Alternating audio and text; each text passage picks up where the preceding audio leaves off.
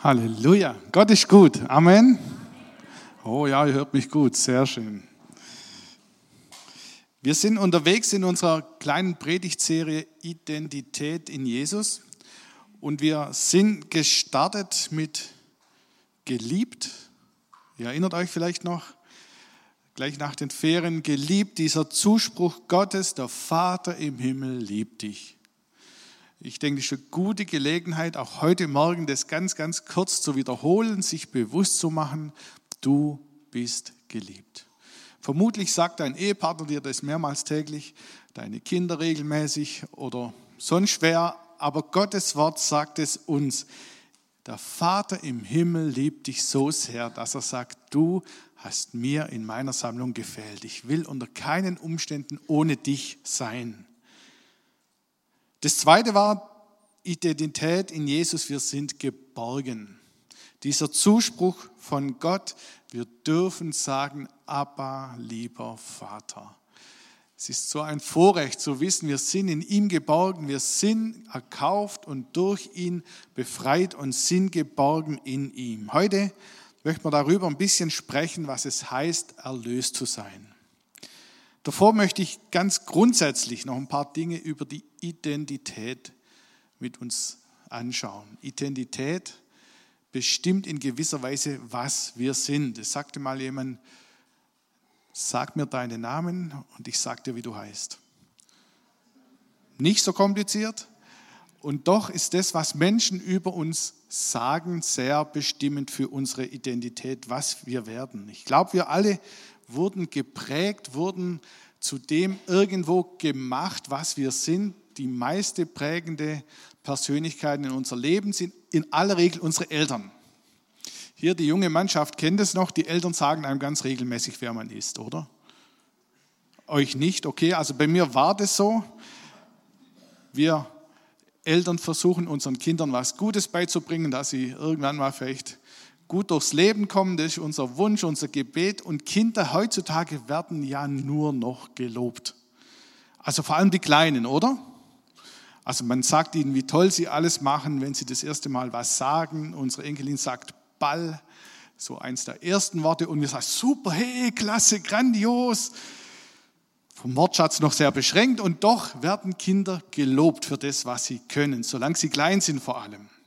Das geht dann meistens gut spätestens bis zum Kindergarten. Da stellen die Kinder dann plötzlich fest, da gibt es ja noch mehr Superkinder. Da gibt es ja noch mehr, die alles prima können, die nur gelobt wurden. Und in der Schule wird es dann noch härter. Da merkt man dann, Mensch, da gibt es noch andere, die sind offensichtlich sogar noch toller wie ich. Die erste Identitätskrise kann sich anbahnen. Und dann sehen wir Menschen uns nach und nach in Relation zu anderen zu betrachten. In der Schule ist es so, wer gute Noten schreibt, bekommt ein Lob vom Lehrer, vielleicht von den Eltern. Manche bekommen dann am Ende vom Schuljahr eine Belobigung, einen Preis. Also ich kenne das vom Hören sagen, aber das ist so, habe ich mir sagen lassen. Die bekommen dann ein besonderes Lob, was ganz was Extras. Und wir lernen uns in Relation zu anderen zu betrachten. Und eigentlich ist das eine sehr unheilvolle Entwicklung. Weil es gibt immer jemanden, der besser ist. Die eher ruhigen, die eher anders denkenden Kinder, die werden dann vielleicht gehänselt oder gemobbt oder wie auch immer. Und nur die Starken überleben, so wie bei den Tieren im Rudel. Wir fangen an, uns in Bezug auf andere wahrzunehmen und zu sehen. Wir vergleichen uns. Vergleichen ist ein Übel, das direkt aus der Hölle kommt. Und es beschäftigt uns doch bis in unser hohes Alter, manchmal bis in den Tod hinein. Manchmal gehen wir ganz gut damit um und doch hinterfragen wir manchmal unsere Identität darin, weil wir uns vergleichen. Wir passen uns an und wir müssen sehr, sehr darauf aufpassen, dass unser Wohlbefinden nicht von dem abhängt, was andere über mich denken könnten. Kennt ihr das auch? Also mir geht es manchmal so. Ich bilde mir ein, was der Bernd über mich denken könnte. Du bist jetzt halt das Beispiel, gell? Und das macht was mit mir. Das hat er so gemeint. Das hat er zwar nicht gesagt, aber irgendwie den Blick. Irgend Und es fängt in mir was an. Und mein Wohlbefinden, meine Identität wird angekratzt. Und ich bilde mir ein, der andere könnte was Gutes für mich haben oder auch nicht. Und der Bernd nur Gutes. Und es fängt an, mein Wohlbefinden und meine eigene Situation zu beschäftigen. Äußerlichkeiten beeinflussen unsere Identität. Ganz offiziell bescheinigt ja unsere Identität unser Ausweis, unser Reisepass, was auch immer. Wir haben eine ID-Card, also eine Karte, die die Identität beschreibt. Darauf steht zunächst der Name, der Vorname, dein Wohnort, dein Geburtsdatum, vielleicht noch deine Haarfarbe, nee, dein, dein, die ändert sich manchmal, deine Nationalität, deine Unterschrift und dann ist ein Bild mit drauf, das dann noch die Haarfarbe verrät, die Augenfarbe, die Gesichtszüge. Viel mehr steht eigentlich nicht drauf. Wer aber genauer hinschaut und weiß, ähm, da gibt es ein biometrisches Foto und alle dir verbliebenen Finger sind per Fingerabdruck hinterlegt. Also diese Merkmale zusammengefasst, alles äußerliche Merkmale, die machen dich in gewisser Weise einzigartig. Allein durch diese Merkmale ist es möglich, dich aus beinahe acht Milliarden Menschen auf dieser Welt zu unterscheiden von den anderen. Also ich könnte meinen Ausweis niemand anders ausleihen, der würde nichts damit anfangen. Nur für mich gilt diese Identität. Und das reicht, um festzustellen, du bist einzigartig. So wie du gibt es nicht nochmal einen. Interessant, oder? Du bist einzigartig. In Amerika würde man jetzt sagen, sag das mal zu deinem Nebensitzer. Wir lassen es aus und doch nimm das für dich. Du bist einzigartig. Selbst Zwillinge lassen sich anhand dieser Merkmale unterscheiden. Und doch sind dies eigentlich nur äußere Merkmale, die aber in dieser Kombination dich beschreiben. Unsere Persönlichkeit besteht aus äußerem und innerem. Unsere Persönlichkeit besteht aus unserem Leib, unserem Körper und einer Seele. Das sind die Emotionen, Charakter, Temperament und dem Geist, unsere kognitiven Fähigkeiten, unsere Intelligenz, unser Verstand, Vernunft, Konzentration, das alles ist unsere Persönlichkeit. Also unsere Identität besteht aus einem Leib, ein äußerer Mensch, die Merkmale, die ich aufgeschrieben habe und diese äußeren Merkmale, dieser äußere Mensch, der steuert auf einen Verfall zu. Also wir haben alle ein Ablaufsdatum. Das fängt an, wenn wir geboren werden und endet dann irgendwann, wenn wir die Erde verlassen. Auch die Jungen, die heute noch hübsch und in der Kraft sind, auch ihr steuert auf ein Ende zu. Und es ist eine Seele, einen Geist in uns, der innere Mensch, der ewigen Charakter hat. Also diese zwei Dinge, diese zwei Bereiche sind unsere Identität. 2. Korinther 4 heißt es, darum werden wir nicht müde, sondern wenn auch unser äußerer Mensch verfällt, so wird der innere von Tag zu Tag erneuert. Das beschreibt sehr treffend, dass unser äußerer Mensch verfällt. Wir werden älter, wir werden grau, wir werden, die Spannung lässt nach, wo auch immer es ist so, wir werden einfach älter und es ist so. Und dann heißt es hier in der Schrift, selbst wenn der äußere Mensch verfällt, wird auch der innere, unsere Seele, unser Geist täglich erneuert. Ist eine gute Nachricht, oder? Selbst wenn es äußerlich nicht immer zum Besten steht, so wird unser innerer Mensch täglich erneuert. Wir sind einzigartig. Jeder von uns. Und vielleicht klingt das in deinen Ohren eher so, ja, das weiß ich schon und ich wäre gern lieber wie jemand anderes. Oder das kann schon sein, da habe ich mein Leben lang mit zu kämpfen. Andere haben die besseren Talente bekommen. Andere haben mehr Fähigkeiten. Andere haben die artigen Kinder bekommen. Was auch immer. Die die Nacht schlafen oder wie auch immer. Es ist so. Wir sehen uns in Relation, wir sehen uns im Vergleich. Unsere Identität ist immer in einer gewissen Spannung im Vergleich zu anderen. Das sind alles Maßstäbe und je mehr wir versuchen, denen Genüge zu leisten, je mühsamer und je schwieriger wird es oft mit uns. Wenn wir zum Beispiel anschauen, dass es uns im Verhältnis in der Weltbevölkerung richtig, richtig gut geht. Also wir gehören etwa zu den 10 Prozent, denen es am besten geht auf dieser Welt. Wir haben Trinkwasser sauber, wir haben Kleidung, wir haben Wärme, wir haben alles. Wenn es auch jetzt irgendwo bedrohlicher erscheint, doch gehören wir zu den 10 Prozent, so der, der Rahmen auf der Milch sind wir, so ganz grob. Wenn wir aber jetzt woanders hinblicken und sagen, naja, es gibt ja auch noch ein paar zigtausend, hunderttausend, denen es noch viel besser geht. Die leisten sich Dinge, von denen wir nur träumen. Dann sehen wir uns in Relation und denken, naja, okay, schon gut, aber irgendwas macht es mit uns. Und doch ist unsere innere und wahre Identität aus einer anderen Wirklichkeit. Das eine, was ich beschrieben habe, ist die äußere Wirklichkeit und dann gibt es noch eine andere Wirklichkeit. Dein und mein wirklicher Wert, und zwar in dem Wissen, dass Leib vergänglich ist und die Seele ewig ist, bestimmen andere Parameter. Wir haben eine Identität in Jesus, in Christus. Er hat uns eine neue Identität geschenkt. Und wodurch, Johannes 15 heißt es, niemand hat größere Liebe als die, dass er sein Leben lässt für seine Freunde.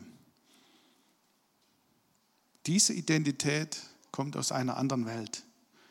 Deine und meine Identität ist nicht nur auf dem Ausweis hinterlegt, sondern jemand nennt sich, nennt dich seinen Freund.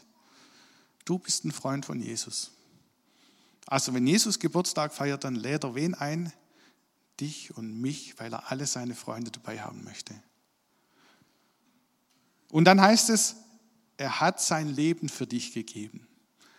Also er nennt dich nicht nur Freund, sondern er war bereit, dein Leben für dich zu leben. Das allein ist Grund unserer Predigtserie, der, der Blickwinkel Jesu auf dich, auf uns. Sein Blickwinkel kommt aus einer anderen Wirklichkeit. Durch Christus sind wir eine neue Schöpfung, wir haben eine neue Identität, sogar so weit, dass er sagt, etwas Neues ist geschehen, das Alte ist vorbei. Das lesen wir in 2. Korinther 5, da heißt es, gehört also jemand zu Christus, dann ist er ein neuer Mensch. Was vorher war, ist vergangen, etwas völlig Neues hat begonnen, etwas völlig Neues, etwas ganz Neues, etwas nie Dagewesenes, ein neues Kapitel in deinem Buch oder noch besser, gleich ein ganz neues Buch wird aufgeschlagen. Am Anfang steht, wer zu Christus gehört, in Christus sein. Wie funktioniert das? Was heißt es? Was bedeutet es? Dazu lesen wir ganz akkurat weiter. Diese Verse, die da kommen, die sprechen, finde ich so schön für sich. Da heißt es ab Vers 18. All dies verdanken wir Gott, der uns durch Christus mit sich selbst versöhnt hat. Er hat uns beauftragt, diese Botschaft überall zu verkünden. Und so lautet sie, Gott ist durch Christus selbst in diese Welt gekommen und hat Frieden mit ihr geschlossen indem er den Menschen ihre Sünden nicht länger anrechnet. Gott hat uns dazu bestimmt, diese Botschaft der Versöhnung in der ganzen Welt zu verbreiten. Als Botschafter von Christus fordern wir euch deshalb im Namen Gottes auf. Lasst euch mit Gott versöhnen. Wir bitten euch darum im Auftrag von Christus, denn Gott hat Christus, der ohne jede Sünde war, mit all unserer Schuld beladen und verurteilt, damit wir freigesprochen sind und von ihm vor ihm bestehen können. Da ist alles drin. Darin ist begründet, dass wir eine neue Schöpfung sind. Es ist so simpel und es ist tatsächlich alles enthalten. Indem Christus meine Schuld stellvertretend getragen hat, wurde mir eine neue Identität zuteil. Und ich darf zu Recht sagen, ich bin geliebt, ich bin geborgen, ich bin erlöst, ich bin befreit und ich bin überreich beschenkt. Wovon sind wir denn nun erlöst? Ich habe ein paar Beispiele aufgeschrieben, was die Bibel sagt, wovon wir denn tatsächlich erlöst sind. Hier heißt es von der Macht der Sünde. Jesus hat uns statt dem Gesetz die Gnade gebracht. Von meinem alten Leben bin ich befreit, mit allen Begierden und unheilvollen Gedanken, von Tod und Vergänglichkeit. Unsere Zukunft ist eine ewige Zukunft. Da wäre ein Amen einer guten Stelle jetzt zum Beispiel Amen zu sagen, vom Fluch des Gesetzes, von sinnlosen und nichtigen Leben, von unseren Sünden hat Christus uns befreit. Und das ist eine biblische Wirklichkeit. Ihr spürt schon, es ist auch eine gewisse Spannung da drin. Und doch hat die Schrift recht. Was in der Bibel steht, stimmt. Das ist einfach so. Die Spannung ist, wir sind uns nicht automatisch beständig dieser Erlösung bewusst. Wir laufen nicht durch die Welt mit diesen ganzen Eigenschaften und sagen, die Sünde hat überhaupt keine Macht mehr über mich, er hat überhaupt keinen Angriffspunkt mehr, ich bin erlöst und bei mir ist es zumindest so. Sagt es nicht weiter, bei mir ist es nicht so, sondern ich habe damit zu tun. Es ist schwer, es ist nicht immer einfach. Und diese zwei Wirklichkeiten existieren. Das ist das eine, was die Schrift uns sagt, und das andere, was unseren Leib, was unsere irdische Wirklichkeit betrifft, die mit Krankheit kämpft, mit Not, mit Schwäche, mit Anfechtung, mit Sorgen. Wir sind in dieser Spannung mittendrin. Paulus schreibt in Römer 8, aber auch wir selbst, denen Gott bereits jetzt seinen Geist als Anfang des neuen Lebens gegeben hat, seufzen in unserem Inneren. Das tun wir. Wir seufzen. Denn wir warten voll Sehnsucht darauf, dass Gott uns als seine Kinder zu sich nimmt und auch unser Körper von aller Vergänglichkeit befreit. Das ist so. Unsere Schöpfung, unser Leib, der ächzt und kracht in allen Ecken. Manchmal, wenn man aufsteht, im Rücken buchstäblich. Manchmal, wenn man hinliegt, dann egal wo es kracht und ächzt aus allen Ecken. Unser Körper knirscht, es reibt, es funkt, es läuft nicht nur mit Hymnen und Erlösungsliedern ab. Wir warten darauf, dass Gott uns von unserer Vergänglichkeit befreit. Hier sind diese beiden Wirklichkeiten, der Leib und die Seele und der Geist und das, was Gott sagt. Wir brauchen diese Erlösung. Der Philosoph Friedrich Nietzsche hat einmal gesagt, ich würde ja gern an die Erlösung glauben, wenn die Erlösten nur etwas erlöster aussehen würden. Es ist uns nicht immer so bewusst, dass wir erlöst sind. Wobei das Erkennungszeichen von uns Christen ist nicht erlöst auszusehen, sondern die Liebe. Und doch beschreibt es diesen, dieses Spannungsfeld ganz gut.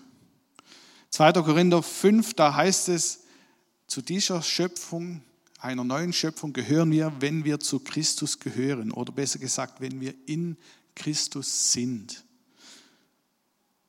Das ist der entscheidende Zugang dazu, wenn wir in ihm sind. Das heißt, mehr als nur zu wissen, da gibt es einen Jesus, mehr als Information zu haben, sondern dieses in Christus sein letztendlich ist die Voraussetzung für diese Erlösung. Nur wenn wir ihm gehören, wenn wir sein Eigentum sind, wenn wir ganz völlig auf ihn ausgerichtet leben und wissen, er lebt nicht nur in meinem Herzen, sondern ich gehöre ihm, dann trifft die Aussage auf uns zu. Ich möchte es noch mal kurz umreißen. Das Spannungsfeld besteht darin, wir sind ein, eine Wirklichkeit hier auf dieser Welt, unser Leib, unser irdisches Sein. Und die andere Wirklichkeit ist die, die Jesus uns zuspricht erlöst, errettet, geheilt, was auch immer. In dieser Spannung leben wir. Und was jetzt kommt, das ist mir in der Vorbereitung sehr, sehr wichtig geworden. Epheser 5 heißt es, denn wie Christus als Haupt für seine Gemeinde verantwortlich ist, die er erlöst und zu seinem Leib gemacht hat, so ist auch der Mann für seine Frau verantwortlich. Luther sagt, denn der Mann ist das Haupt der Frau, wie auch Christus das Haupt der Gemeinde ist. Er hat sie als seinen Leib gerettet. Hier steht, dass Christus seine Gemeinde, also uns, erlöst hat, zu seinem Leib gemacht hat. Mir geht es ganz speziell um diesen Begriff Leib. Vielleicht wäre es doch näher zu sagen, ich werde meine Gemeinde mit meinem Geist füllen, damit ich durch meinen Geist gegenwärtig bin. Oder er sagt, ihr sollt gesegnet sein, solange bis ich wiederkomme. Hier heißt es, er hat uns erlöst, er hat uns als Gemeinde zu seinem Leib gemacht, durch seinen Leib. Interessanter Gedanke. Vorher hatten wir diese zwei Wirklichkeiten, die vergängliche, der Leib und die unvergängliche Seele und Geist. Und hier kommt Jesus hinein in unsere Vergänglichkeit. Und zwar durch seinen Leib. Paulus nimmt in Epheser 5 genau denselben Wortstamm, genau dieselbe Bedeutung, dass er sagt, ich komme, Jesus kommt, Christus in diese gefallene Schöpfung hinein. Hier wirkt die göttliche Wirklichkeit in unsere vergängliche Wirklichkeit hinein. Das ist erstaunlich. Das ist so besonders. Es ist eben nicht so, dass wir in diesem Spannungsfeld irgendwie klarkommen müssen, sondern durch Jesus, durch diese Erlösung wirkt er in unsere Vergänglichkeit hinein. Es berührt sich. Das Alte ist vorbei, etwas Neues hat begonnen. Und zwar genau an dieser Stelle. Hier findet es statt. Es ist was revolutionär Neues, nie Dagewesenes. Und ich sehe, ihr schäumt vor Begeisterung. Es ist tatsächlich so. Es ist etwas ganz Besonderes. Hier findet die Liebe des Vaters Ausdruck zu seinem Geschöpf durch Jesus, durch Messias, durch den Christus wird das Evangelium wirksam und reicht in unsere sterbliche Hülle hinein. Mich begeistert es total. Hier wird wiederhergestellt, was die Sünde geraubt hat. Und darum geht es, wenn wir von Erlösung sprechen. Unsere Identität ist darin begründet, dass Jesus uns komplett, nicht nur Geist und Seele, sondern auch im Leib erneuert hat. Er hat Besitz von uns genommen, weil er uns zu seinem Leib gemacht hat. Hier steht im Übrigen, hat Christus die Gemeinde. Also es steht nicht ganz individuell oder pauschal die Gläubigen, die Jünger, die Nachfolger oder irgendjemand, der zur universellen Gemeinde, nee, die Gemeinde ist gemeint. Und das äußert sich immer auch an der Ortsgemeinde. 1. Petrus steht es nochmal, und zwar auch nochmal richtig schön, 1. Petrus 2, Christus hat unsere Sünden auf sich genommen und sie am eigenen Leib zum Kreuz hinaufgetragen. Da steht nicht, dass Christus irgendwie gelitten hätte. Wie hat er gelitten? An seinem Leib. Er wirkt in unsere Wirklichkeit hinein. Die Nägel wurden ihm wo durchgetrieben? Durch Hand und Füße. Das war kein geistlicher Akt buchstäblich an seinem Leib hat er unsere Schmerzen ertragen. Das bedeutet, dass wir für die Sünde tot sind und jetzt leben können, wie es Gott gefällt. Durch seinen Wunden hat Christus euch geheilt. Durch ihn. Das bedeutet, jetzt können wir so leben, wie Gott es gefällt. Wir können es. Wir können das, was wir vorher gesagt haben, ohne Sünde, von der Macht der Sünde befreit. Jetzt können wir. Erst jetzt können wir das tatsächlich. Ist kein Automatismus, aber es ist möglich. Gott hat diesen Schritt getan. Wir sind vom Fluch der Sünde erlöst und können nun so leben, wie es ihm gefällt. Durch die Erlösung, und zwar durch das Tragen meiner Schuld an seinem, an Jesu vergänglichem Leibe, wirkt Jesus in mein vergängliches Leben hinein. Meine irdische Wirklichkeit wird von seiner himmlischen Wirklichkeit berührt und erlöst. Mich begeistert es zutiefst. Ich habe das kaum vorher mal so klar vor Augen gehabt, was der Kreuzestod an dieser Stelle bewirkt. Und zwar der Tod von Jesus als Mensch am Kreuze. Er hat die Dornenkrone bekommen, nicht als geistliche Symbolik, sondern als Zeichen des Schmerzes über den Gedanken. Und ich glaube, dass wir ganz oft an dieser Stelle Mühe haben und kämpfen und sagen, ja, das eine mag so sein, ich lese die Bibel und will das nicht in Frage stellen, aber mein Leben, meine andere Wirklichkeit bestimmt nicht so sehr. Und dann lass dir das heute sagen. Er ist im Leib gekommen, um unsere Schuld am Leibe zu spüren und zu ertragen. Das ist das Geschenk des Kreuzes. Er, der Sohn Gottes, hat bezahlt für all unseren Schmerz für all unser Versagen, für deine Minderwertigkeit, für deine Armut, für deine Notsituation, für deine finanziellen Sorgen, für deine Ängste, für deine Krankheit, für dein Verzweifeltsein, für deine Zukunftsangst, für deinen Ärger, für da, wo du dich über deine anderen Menschen ärgerst um dich herum. Er hat es getragen an seinem Leibe für dich. Lass dir das gesagt sein. Er hat es geh und ertragen. Er hat tatsächlich, tatsächlich alles neu gemacht an dieser Stelle. Nicht nur im Geist und in der Seele, sondern durch seinen Leib.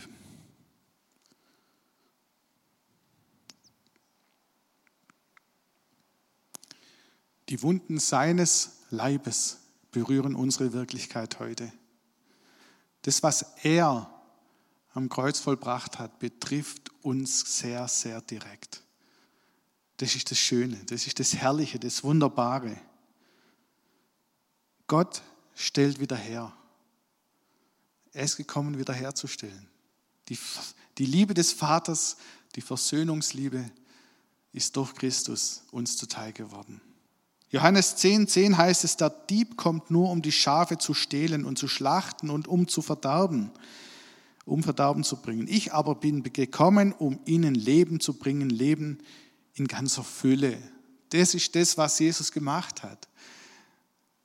Das andere kennen wir gut, Verderben, zack, das sind alles die Dinge, die wir kennen. Jesus ist gekommen, um Leben in seiner ganzen Fülle zu bringen. Mir hilft es manchmal zu wissen, meine Identität bestimme nicht nur ich, sondern meine Identität ist in Jesus. Und er sagt diese Dinge über mich und über dir. Da, wo du zweifelst, wo du dich in Relation zu anderen benachteiligt fühlst, selbst da, wo deine Gebete offensichtlich nicht in Erfüllung gehen, Manchmal formulieren wir unsere Gebete und denken, das müsste doch eigentlich. Ich glaube sogar, manchmal sind wir der Meinung, alle Nöte und alle widrigen Umstände dürfen gar nicht sein.